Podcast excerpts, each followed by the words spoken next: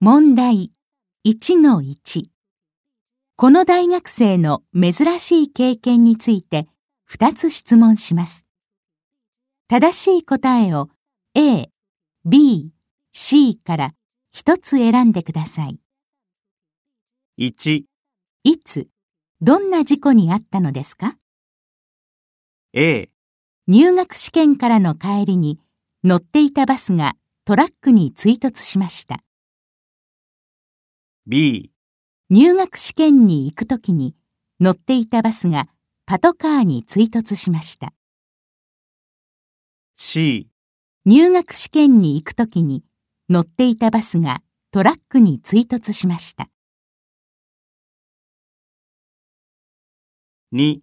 この学生はどうして試験に間に合ったのですか A、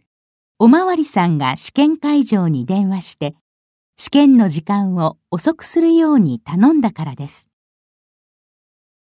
B、おまわりさんが彼をパトカーに乗せて送ってくれたからです。 C、おまわりさんが他の車を止めて